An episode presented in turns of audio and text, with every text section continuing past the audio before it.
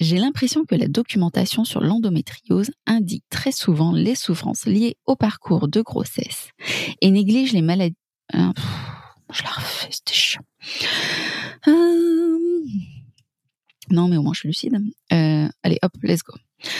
Dans ce contexte, Linda ajoute j'ai l'impression que la documentation sur l'endométriose indique très souvent les souffrances liées au parcours de grossesse et néglige les malades qui.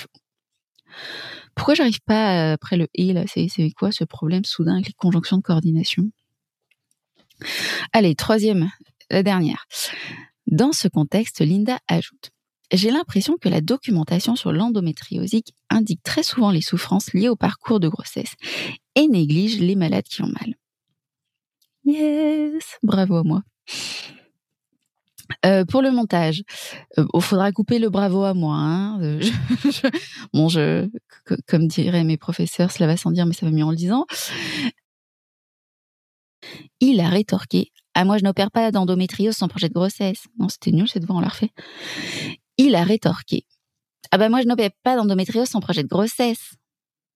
Ouais, j'y arrive pas avec les voix aujourd'hui. Hein. On fait une troisième, à voir laquelle sera la moins pire. Et après, on passe à autre chose. Il a rétorqué Ah, moi, je n'opère pas une endométriose sans projet de grossesse. C'est mieux.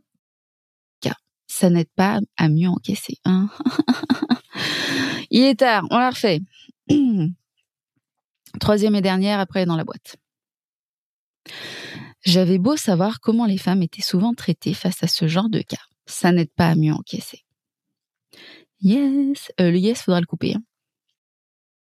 Dans de telles circonstances, il arrive que les malades choisissent de faire... Je la refais. Dans de telles circonstances... Yes, bravo à moi.